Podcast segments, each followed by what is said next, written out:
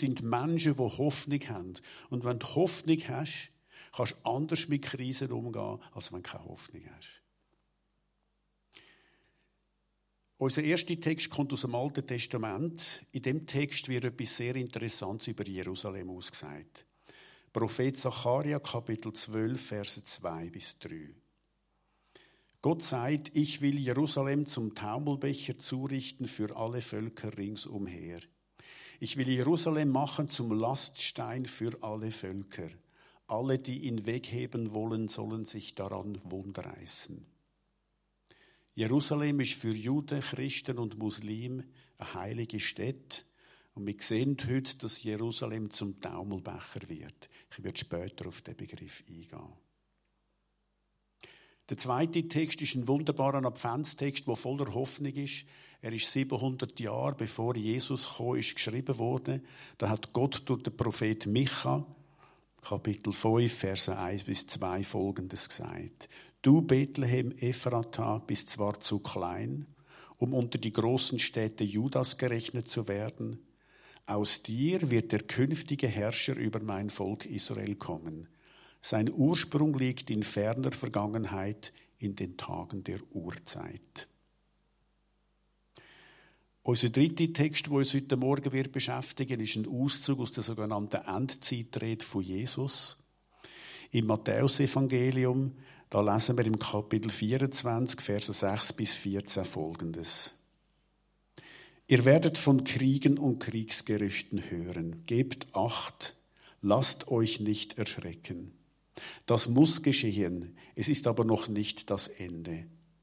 Denn Volk wird sich gegen Volk und Reich gegen Reich erheben, und an vielen Orten wird es Hungersnöte und Erdbeben geben.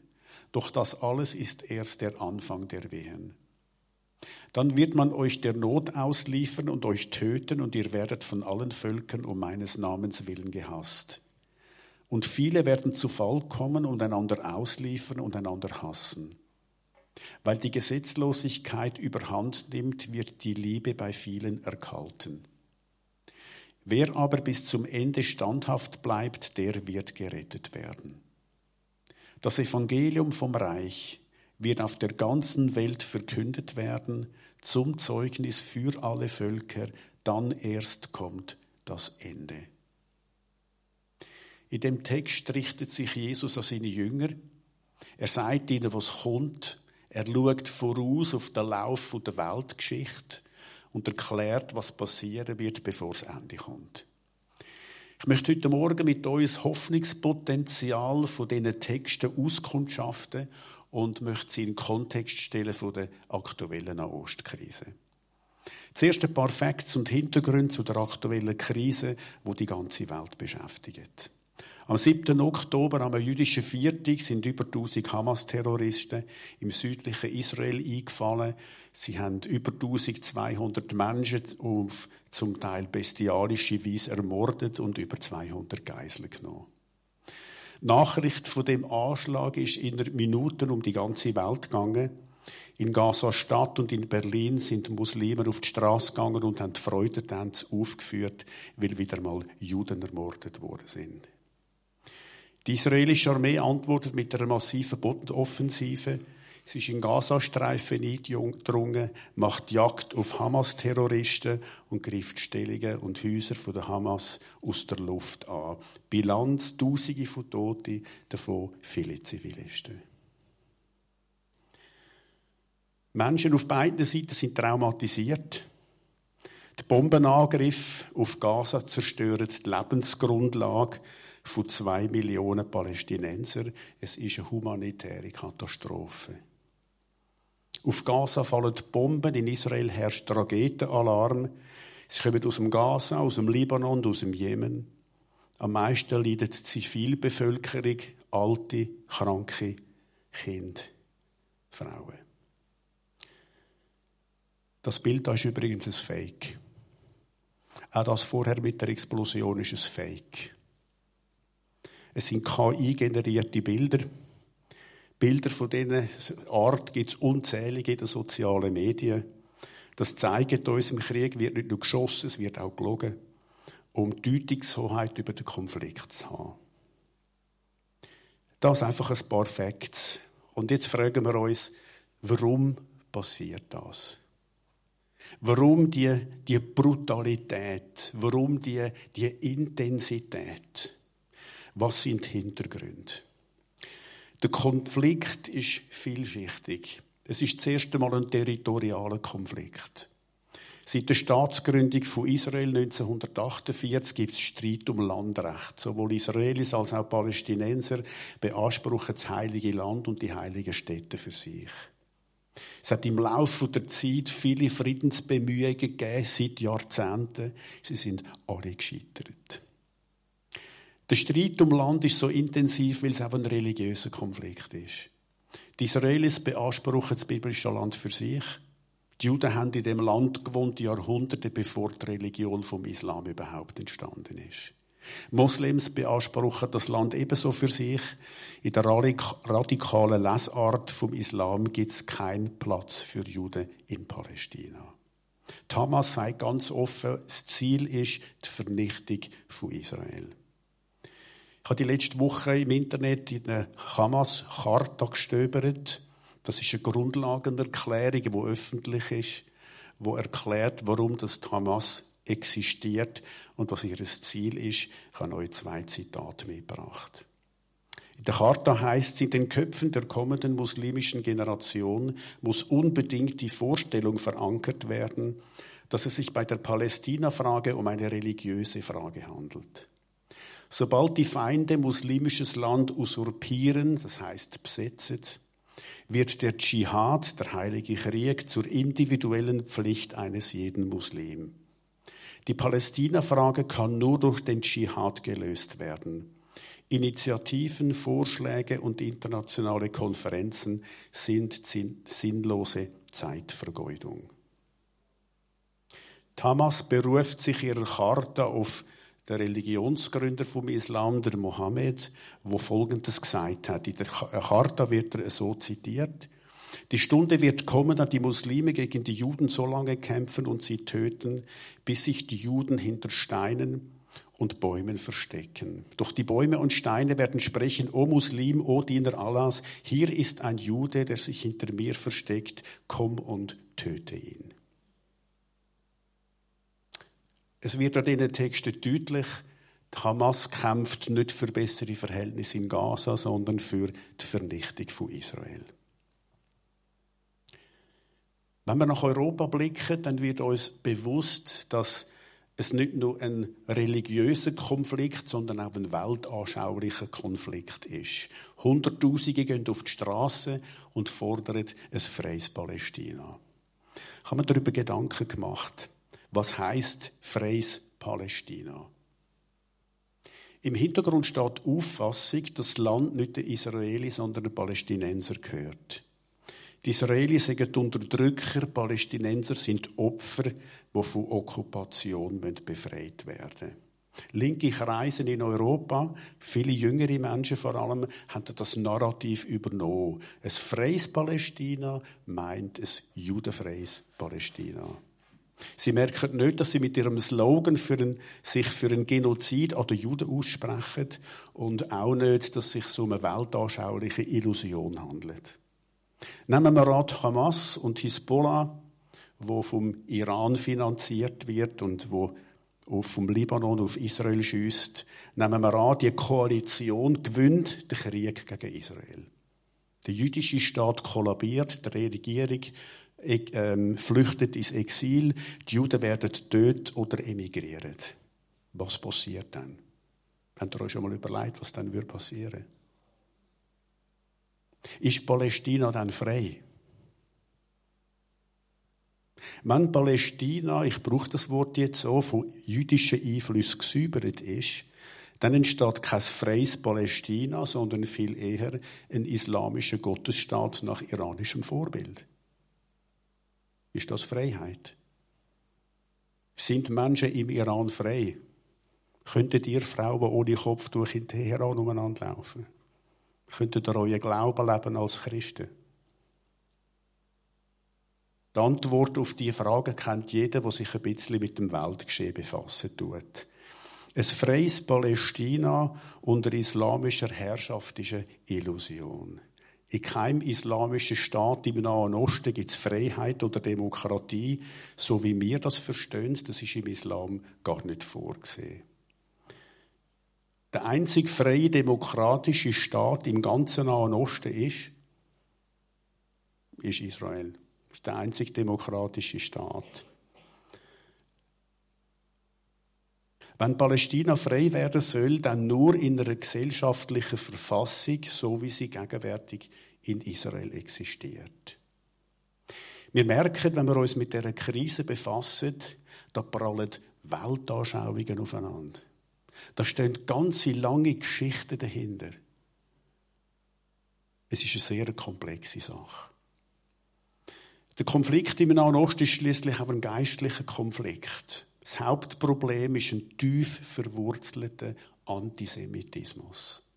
Der Antisemitismus ist uralt und nicht auf den Islam beschränkt. Es hat in der Geschichte schon viele verschiedene Versuche gegeben, das jüdische Volk zu vernichten. Ich habe euch eine geschichtliche Zusammenstellung gemacht. Im 6. Jahrhundert vor Christus hat der Haman, ein persischer Spitzenbeamter, versucht, das jüdische Volk auszurotten. Von dem wird im biblischen Buch Esther berichtet. Der Versuch ist fehlgeschlagen, wie der Plan ist aufdeckt worden. Im zweiten Jahrhundert vor Christus hat der griechische König Antiochus Epiphanes versucht, die jüdische Kultur völlig auszulöschen und mit dem das Volk der Juden. Das hat zum Aufstand der Makkabäer geführt. Das ist in der Zeit zwischen dem Alten und dem Neuen Testament gewesen.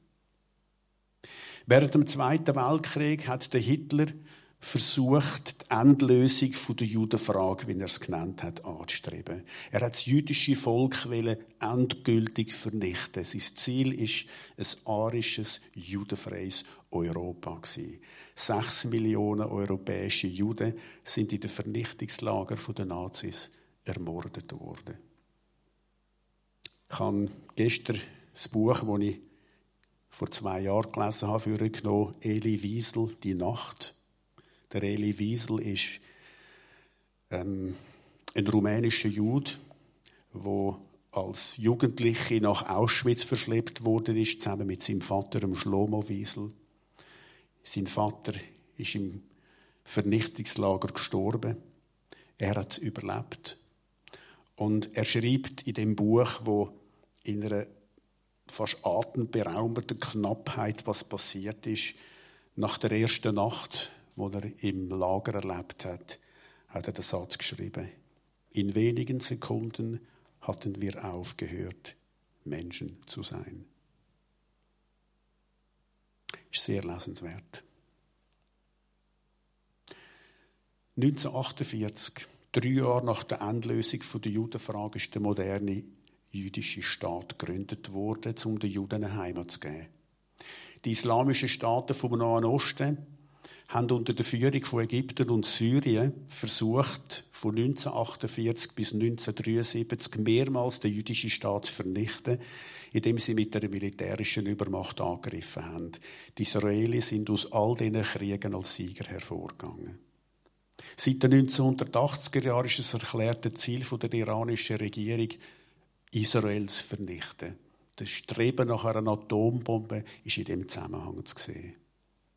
Und der 7. Oktober ist der bis jetzt jüngste Versuch, die islamischen Länder in einen flächendeckenden Krieg mit Israel zu verwickeln, um so den Staat Israel auszulöschen und einen islamischen Gottesstaat zu errichten.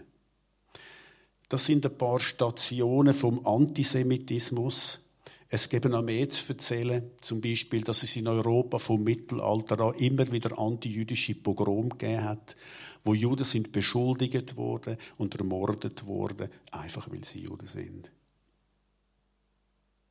Rational erklärbar ist das nicht. Es ist ein geistliches Problem. Die Juden werden gehasst, weil sie Gottes Volk sind.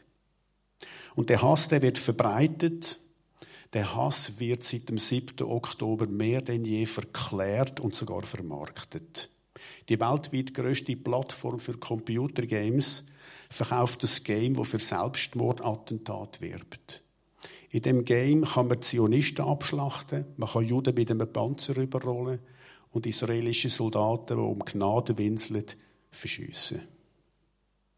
Am Schluss kann man sich online in die Luft sprengen und den Tempelberg erobern. Weiß gar nicht, was man sagen soll.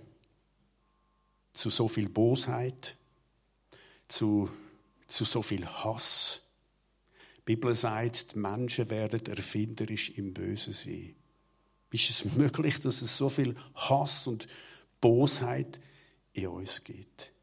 Da bist du einfach, da bist einfach sprachlos, da bist erschüttert, wenn du siehst, was abgeht.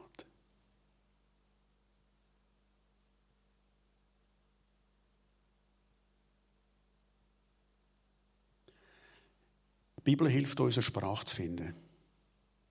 Die Bibel gibt uns Orientierung im Weltgeschehen. Sie gibt nicht auf alle Fragen, wo wir haben, eine Antwort, aber sie vermittelt Durchblick. Und die biblischen Texte, die in Krisenzeiten geschrieben worden sind, vermitteln Hoffnung in unseren Krisen. Wir haben uns die drei Bibeltexte, die wir am Anfang gelesen haben, näher anschauen und schauen, wie sie uns eine Antwort von Gott her geben auf die Krise, auf die, auf die Fassungslosigkeit und auf, auf den Hass, der in der Welt ist. Nochmal Sacharja Kapitel 12, Verse 2 bis 3. Ich will Jerusalem zum Taumelbecher zurichten für alle Völker ringsumher. Ich will Jerusalem machen zum Laststein für alle Völker. Alle, die ihn wegheben wollen, sollen sich daran wundreißen. Was heißt das? Jerusalem wird zum Taumelbecher. Das Bild sagt, Jerusalem ist wie ein Becher voll Wein. Die Völker trinken daraus und fangen an zu taumeln, wie jemand, der zu viel Wein getrunken hat. Jerusalem wird, ein anderes Bild in dem Text, zum Laststein für die Völker. Sie können den Stein nicht wegheben, weil er zu viel Gewicht hat. Er ist zu bedeutungsvoll. Wir erleben heute, wie sich die Völker an Jerusalem wundreissen. Jetzt ist die Frage, wie wir als Christen mit dieser Situation umgehen.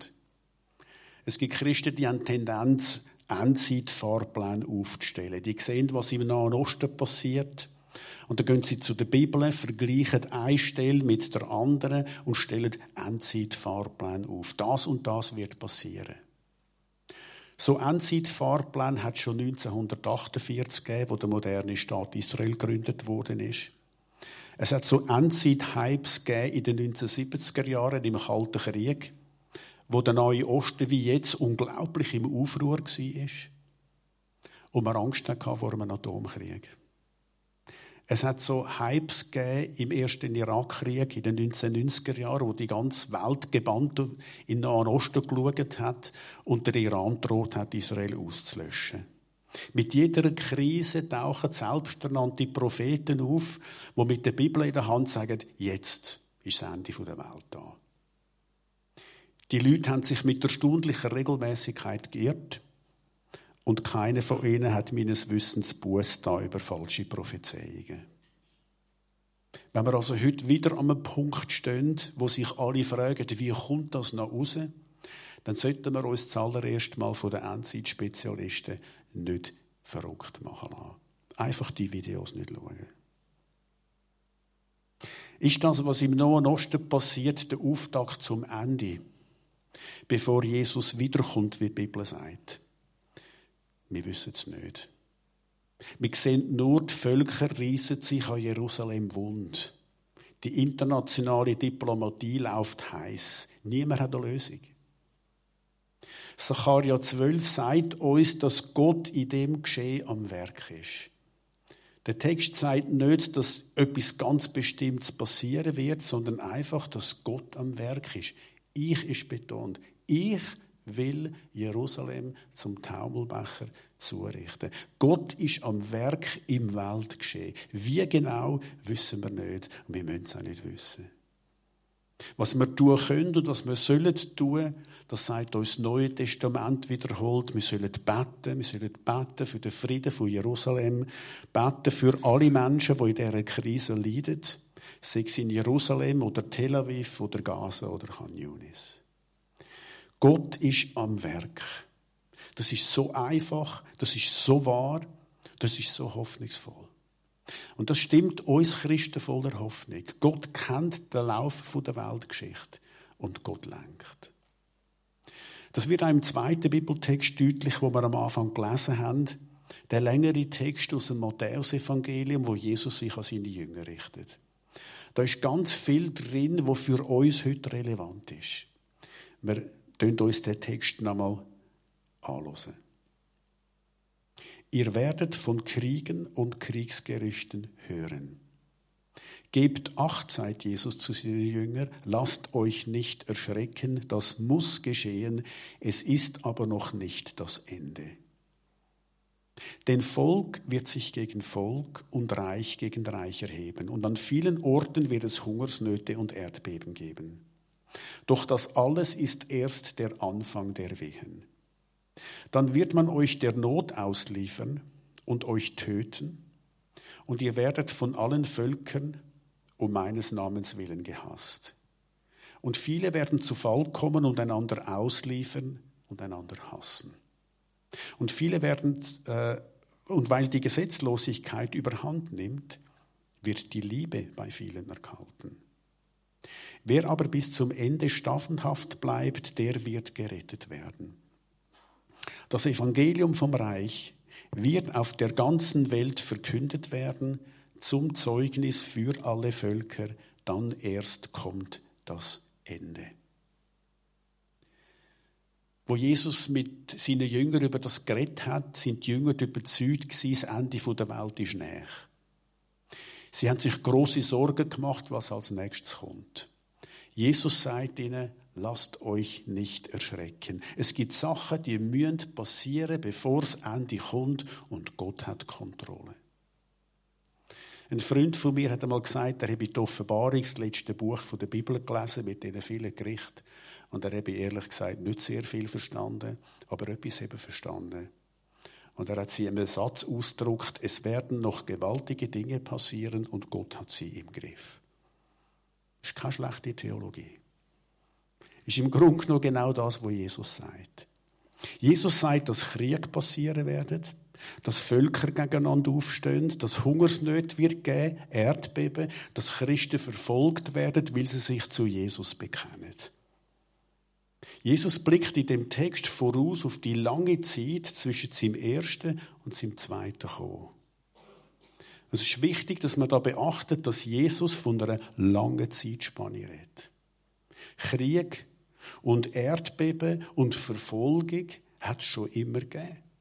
Das ist das, was Jesus voraussagt. Einmal mehr, einmal weniger. Das ist der Lauf der Zeit. Jesus redet in dem Text nicht von der letzten Zeit, sondern von der ganzen langen Zeit, wo jetzt schon 2000 Jahre andauert. Wenn es heute Krieg gibt, wenn es heute Erdbeben gibt, ist es kein Beweis dafür, dass jetzt das Ende da ist, weil Jesus sagt, das sind Zeichen, die für die ganze Zeit gelten, bis ich wiederkomme. Die Sache hat es schon immer gegeben und es wird es immer geben und darum sagt Jesus, erschreckt nicht. Sind standhaft in eurem Glauben, sagt Jesus, und lönt nicht zu, dass in euren Herzen die Liebe erhaltet. Ich glaube, dass das ganz, ganz wichtig ist. Da sagt uns Jesus etwas unendlich Wichtiges, um konstruktiv mit Krisen umzugehen dass bei der Hamas und in Mengen Formen vom radikalen Islam keine Liebe ist, das ist allen klar. Da wird ein abgrundtiefer Hass gepflegt und geschürt und als Allahs Wille propagiert. Jesus setzt einen Kontrapunkt. Er sagt, ich möchte nicht, dass euch Liebe erhaltet. Wenn es etwas gibt, was das Christentum glaubhaft gemacht hat, in all diesen Jahrhunderten, seit es uns gibt, dann ist es die Liebe, dann ist es die nächste Liebe. Jesus sagt seinen Jüngern an einer anderen Stelle, an eurer Liebe untereinander werden die Menschen erkennen, dass ihr meine Jünger seid. Was bedeutet das für die aktuelle Krise? Ganz ehrlich, ich kann keine Liebe empfinden für Kämpfer von der Hamas. Kann ich nicht. Vielleicht sollte ich. Vielleicht geht es euch ähnlich. Da gibt es so viel Hass, so viel Verachtung, so viel Freude über das Leid von anderen Menschen. Und das so viel Unmenschlichkeit im Namen der Religion. Wenn Menschen Freudentanz aufführen auf der Straße von Europa, weil Juden tötet werden, dann hört es bei mir auf. Aber da muss ich daran denken, dass Jesus gesagt hat, dass ich als sein Nachfolger soll meine Finder lieben. Jesus, das kannst nur du in mir bewirken. Das, das schaffe ich selber nicht. Im Moment übe ich mich drin, meine Fähigkeit zur Mitmenschlichkeit nicht zu verlieren. Vielleicht ist das der erste Schritt zur Findesliebe. Wenn wir kein Mitleid empfinden können, dass in Gaza Tausende sterben und viele Not leiden, gleich auf welcher Seite, wenn wir das nicht mehr können, wenn unser Herz das verweigert, dann ist die Liebe in uns erkaltet. Wenn wir die Fähigkeit zum Mitempfinden verlieren, dann verlieren wir Mitmenschlichkeit. Und mit dem etwas vom Wertvollsten, was der Schöpfer in uns hineingelegt hat. Ja. Das ist, das ist unser Kampf in dem Kampf. Versteht ihr, was ich meine? Vielleicht das Beste, was wir in diesem Zusammenhang machen können, ist für die Opfer auf beiden Seiten vom Konflikt beten. Beten verändert so vieles. Nicht zuletzt der, der betet selber.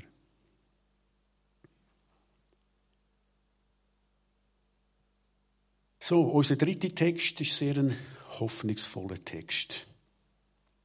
Micha 5, Verse 1 bis 2. Da sagt Gott 700 Jahre bevor Jesus geboren wird. Du Bethlehem, Ephrata, bist zwar zu klein, um unter die großen Städte Judas gerechnet zu werden. Aus dir, ausgerechnet aus dir, wird der künftige Herrscher über mein Volk Israel kommen. Sein Ursprung liegt in ferner Vergangenheit, in den Tagen der Urzeit. Der Text ist eine sogenannte messianische Prophezeiung. Das Kommen von Jesus, dem Messias von Israel und Retter der Welt, wird prophezeit. In den weiteren Adventsgottesdiensten werden wir zwei weitere messianische Prophezeiungen näher anschauen. Der Benny Scher wird uns die, die nächste und übernächste Woche näher bringen. Bei all diesen Prophezeiungen ist die geschichtliche Situation absolut düster. Das ist die Krise. Alle die messianischen Prophezeiungen, die wir werden sehen, sind in Krisenzeiten geschrieben worden, wo Krieg geherrscht hat und die Leute sich große Sorgen gemacht haben und wie wir heute gefragt haben, hey, wie kommt das noch raus? Die Benny wird uns das am nächsten Sonntag näher bringen und zeigen, die gleiche Brutalität und der gleiche Hass, was es jetzt auch gibt, hat es damals schon gegeben. Und dort kommt Gott mit einem Wort von der Hoffnung. Und Micha 5, Vers 1 bis 2 ist so ein Wort von der Hoffnung, so eine messianische Prophezeiung. Was ist das Hoffnungsvolle daran? Das Hoffnungsvolle ist, dass Gott mit in einer Krise ankündigt, dass er einen künftigen Herrscher, wo die Juden den Messias nennen, senden wird. Aus dir wird der künftige Herrscher über mein Volk Israel kommen.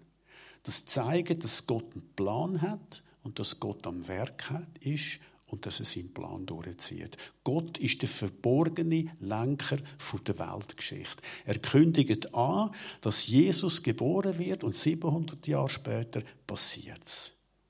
Die Prophezeiung hat sich in diesen 700 Jahren nicht biologisch abgebaut. Gottes Verheißungen haben kein Verfallsdatum. Die sind in Kraft, bis sie sich erfüllen. Jesus wird genau dort geboren, wo es der Micha voraussagt in Bethlehem. Bethlehem, das ist damals ein kleines Dörfli in der Nähe von Jerusalem. Etwa gleichbedeutend auf der Weltkarte wie Oberembrach. Und dort wird Jesus um die Zeitenwende geboren. Das ist erstaunlich, weil eigentlich jetzt Nazareth sollen sein. Jesus kommt von Nazareth. Nicht, aus, nicht von Bethlehem. Wenn alles seinen gewohnten Gang genommen hätte, wäre Jesus in Nazareth geboren worden, nicht in Bethlehem. Aber dann ist, wie aus der Weihnachtsgeschichte bekannt ist, etwas passiert auf der welthistorischen Ebene, wo dazu geführt hat, dass Jesus nicht in Nazareth geboren wird, sondern in Bethlehem, wie es der Prophet Micha vorausgesagt hat. Lukas 2, Lukas Evangelium Kapitel 2, 1 bis 5. Da wechselt es kurz auf die Weltbühne. Der römische Kaiser Augustus erließ ein Gesetz, nachdem sein ganzes Weltreich statistisch erfasst werden sollte. Alle Menschen machten sich auf den Weg, um ihre Namen erfassen zu lassen, und zwar jeder in seinen Heimatort. So zog auch Josef los aus Galiläa, aus dem Ort Nazareth, hinauf nach Judäa, nach Bethlehem, der Heimatstadt von König David. Denn er war ein direkter Nachfahre von David und hatte dort Heimatrecht. Deshalb wollte er sich dort registrieren lassen, zusammen mit seiner Verlobten Maria, die schwanger war. Der römische Kaiser Augustus hat wissen, wie viele Leute das in seinem Reich wohnen. Er hat sicherstellen, dass alle den Grundbesitz korrekt versteuern. Also hat jeder in seinen Heimatort müssen reisen, seinen Grundbesitz deklarieren und auf dem Grundbesitz, wenn die Unterschrift gegeben worden ist, haben wir dann Steuern erhoben. Und so macht sich der Josef auf die 100 Kilometer lange Reise von Nazareth nach Bethlehem und nimmt Maria mit. Ich habe mich gefragt, warum, warum nimmt er die eigentlich mit? Die ist hochschwanger. Also 100 Kilometer zu Fuß von Bern bis, kommst, kommst fast bis auf, von Zürich fast bis auf Bern. 100 Kilometer zu Fuß oder auf einem Esel. Hey, das machst du nur, wenn es nicht anders geht. Das macht doch kein vernünftiger Mensch. Wahrscheinlich geht Maria mit, weil sie auch Grundbesitz hat in Bethlehem. Nach damaligem Gesetz ist es so gewesen, dass der Eigner vor Ort hat müsse die persönliche Unterschrift leisten. Also hat Maria mit müssen. Auf das weist die Formulierung hin, dass Josef sich zusammen mit Maria hat registrieren lassen. Der Bibeltext ist also sehr genau. Und auf die Art und Weise, nur weil Maria muss, für die blöde Unterschrift. Nur darum erfüllt sich die 700 Jahre alte Prophezeiung, dass der Herrscher nicht aus Nazareth kommt, sondern aus Bethlehem. Wer lenkt dort die Weltgeschichte? Der Augustus mit seinem großen Imperium oder Gott?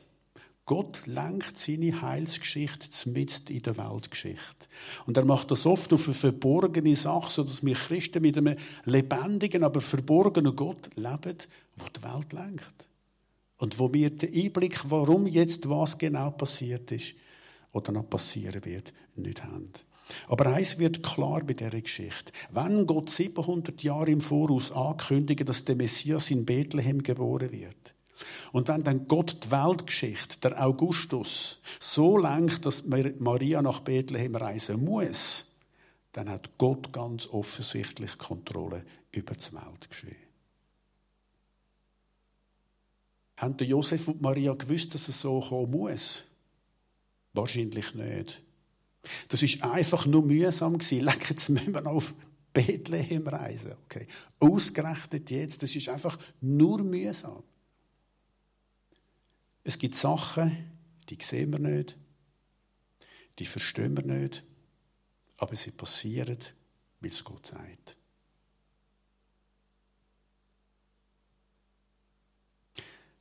Wenn wir nochmal zu unserem Text aus dem Prophet Micha zurückkehren, sehen wir dort nochmal etwas Ermutigendes. Am Schluss heißt es vom Messias, sein Ursprung liegt, mit, äh, sein Ursprung liegt in ferner Vergangenheit, in den Tagen der Urzeit. Wir stehen jetzt mitten in der Geschichte. Das, was wir sehen, ist nur ein Ausschnitt. Alles, was wir wissen und sehen, ist eine Momentaufnahme. Wir sehen im Nahen Osten eine grosse Not. Wir sehen viele Ungerechtigkeiten. Wir sehen Hass und wissen nicht, ob ein Flächenbrand daraus wird. Gott überblickt alles. Wir sehen nur den Moment. Er ist von Anfang an da. Er ist jetzt da. Und er wird immer da sein. Er ist der ewig Gegenwärtige. An den glauben wir. Das gibt uns Hoffnung. Ich möchte die Band auf die Bühne bitten. für unseren Abschluss. Ich kann mir vorstellen, dass vielen von euch ganz viel durch den Kopf gegangen ist in den letzten paar Wochen. Vielleicht ist es euch gegangen wie mir, mehr Medien konsumiert als auch schon. Weil einfach interessiert und bedrückt auch und beschäftigt, was passiert da alles. Die Sachen, die, die, die machen etwas mit uns. Wenn der Gottesdienst dazu beiträgt, dass unsere Liebe nicht erkaltet. Und wenn wir von Hoffnung angesteckt werden, dann ist das ein guter Morgen. In dem Instrumental jetzt habt ihr Gelegenheit, über das Gehörte nachzudenken. Einfach sind gesegnet, wenn ihr euch ein paar Momente von der Ruhe nehmt und über das nachdenkt, was ihr gehört habt. Vielleicht möchte Gott eine Antwort geben, vielleicht Gott möchte Fragen stellen. Sind mit dem, was euch beschäftigt, vor ihm. Denkt über das nach, was wir gehört haben. Und nachher werden wir mit Fürbitte und Sagen einen Abschluss von dem Gottesdienst machen. Und etwas vom Besten, was wir tun können, wenn Krisen uns hoffnungslos machen oder wenn, wenn die Wut in uns die Oberhand gewinnen ist, dass wir beten. Das werden wir jetzt tun. Ich möchte euch bitten, dass ihr aufsteht für eine abschließende Fürbitte für die Weltlage und dann auch zum Sagen. Allmächtiger Gott, wir bringen dir die Not der Welt. Wir bitten um Frieden für Jerusalem. Wir beten, wie Jesus uns gelehrt hat, erlöse uns vom Bösen. Setz du am Bösen Grenzen. Stärk du alle, die das Gute tun wollen, und gib ihnen Kraft. Erbarm dich über die Not der Menschen in Israel, in Gaza, in der ganzen Welt. Erfüll du uns mit dem Glauben, dass du zum Ziel kommst. Dein Wille soll geschehen, im Himmel wie auf Erde. Dein Frieden, dein Segen soll über dein Volk kommen, über uns und über alle Menschen, die dich suchen und das Gute wollen. Und ich sage euch mit dem aaronitischen Sagen. Der Herr segne dich und behüte dich. Der Herr lasse sein Angesicht leuchten über dir und sei dir gnädig. Der Herr hebe sein Angesicht über dich und gebe dir Frieden. Amen. Wir bleiben stehen und singen zusammen das Schlusslied. Schlusslied vom Sagen von Gott.